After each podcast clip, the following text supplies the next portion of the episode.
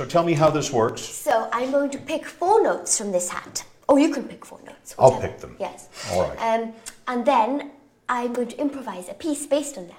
All right. Now, we didn't work out anything by arrangement earlier. Si, Oh,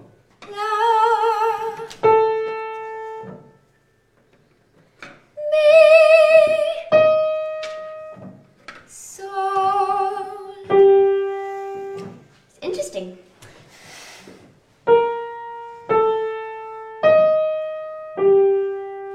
So I'll just think about it for a few oh, please, yes. For me, the most important thing in music is the melodies. It's not if it has to be everything very complex and very serious, but actually so that people actually want to listen to it and enjoy it. Sometimes when I get the melodies, I hear them just sung or I hear a melody for orchestra. But then actually sitting down and developing the melodies, and that's really the difficult part, having to tell a real story with the music.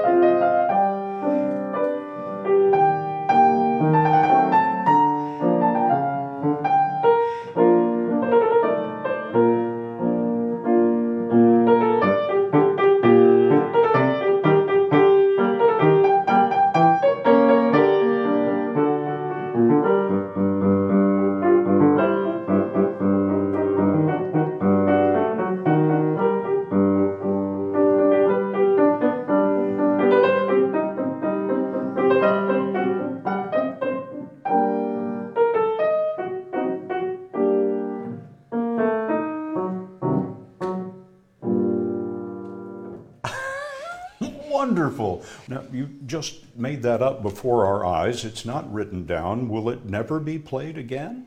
Uh, well, I, I can't remember everything that I did in this improvisation. I can never remember. Maybe I'll write down the melody because it was quite a nice melody, I think.